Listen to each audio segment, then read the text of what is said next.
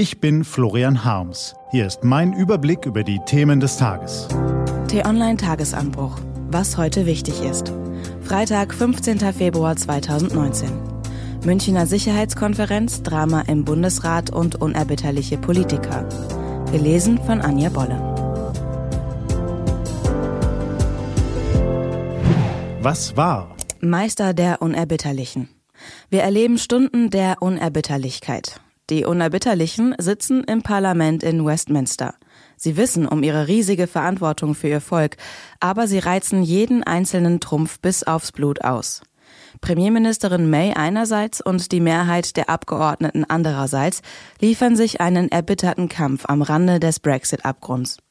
Das Szenario einer politischen Höllenfahrt in Europa ist seit gestern noch wahrscheinlicher geworden. Eines der letzten Rettungsmanöver könnte der Aufstand einer Gruppe EU-freundlicher Abgeordneter sein. Übernächste Woche wollen sie versuchen, gegen den Willen der Regierung die Notbremse zu ziehen. Große Erfolgschancen haben sie nicht. Aber was sind die Briten schon gegen den Meister aller Unerbitterlichen? Blutige Anfänger sind sie gegen ihn. Der Meister sitzt in seinem weißen Haus, schert sich einen Dreck um Kompromisse und schmettert jede ausgestreckte Hand beiseite. Donald Trump will tatsächlich den nationalen Notstand in den USA erklären, um auch noch die restlichen Milliarden für seinen Mauerbau an der mexikanischen Grenze herauszuschlagen. Mit rationalen Argumenten ist das nicht mehr zu erklären.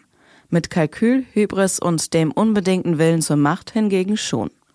Wilde Zeiten und sie werden nicht ruhiger. Deutschland das weltpolitische Mäuschen.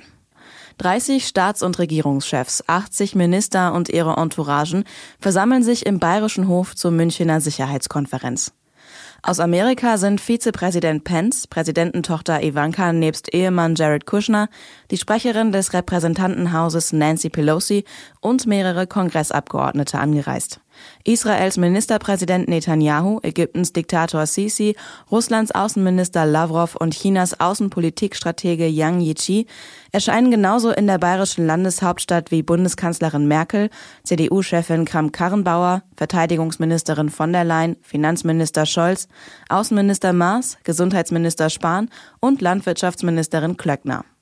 Wer den Auflauf betrachtet, könnte den Eindruck bekommen, die Bundesrepublik sei der diplomatische Nabel der Welt. Aber das ist sie nicht. Sie ist ein Mäuschen. Fragt man Diplomaten anderer Länder nach ihrer Meinung, schaut man in ausländische Zeitungen, sieht man großen Respekt sicherlich, aber auch große Ratlosigkeit und immer größeren Unmut. In Paris, in Brüssel, bei der UNO in New York, sogar in Moskau. Überall schaut man nach Berlin und rätselt, wie wollen sich die Deutschen positionieren? Wollen sie überhaupt irgendwas? Das außenpolitische Vakuum der Bundesrepublik ist fast mit Händen zu greifen. Die außenpolitischen Berater im Kanzleramt zeichnen sich durch ebenso große Kompetenz wie Vorsicht aus. China nicht verprellen, Trump nicht in die Quere kommen, Macron freundlich auf Abstand halten, aus dem Brexit-Schlamassel möglichst raushalten.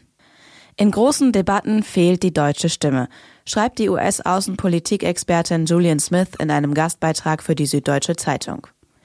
Ja, sie fehlt wirklich. Die Welt braucht starke Impulse für mehr Frieden, Rechtsstaatlichkeit und konstruktiven Interessensausgleich. Deutschland hat die Macht und die Möglichkeit, diese Impulse zu setzen. Den Willen hat es bislang offenbar kaum. Das ist ein Armutszeugnis. Was steht an?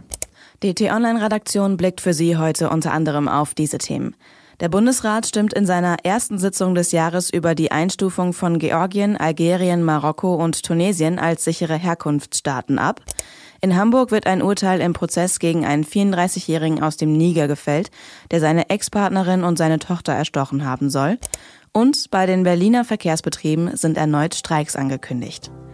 Das war der T-Online-Tagesanbruch vom 15. Februar 2019 produziert vom Online-Radio- und Podcast-Anbieter Detektor FM. Morgen gibt's den Tagesanbruch am Wochenende mit dem Rückblick auf die wichtigsten Themen der Woche und dem Ausblick auf das, was kommt. Ich wünsche Ihnen einen frohen Tag. Ihr Florian Harms.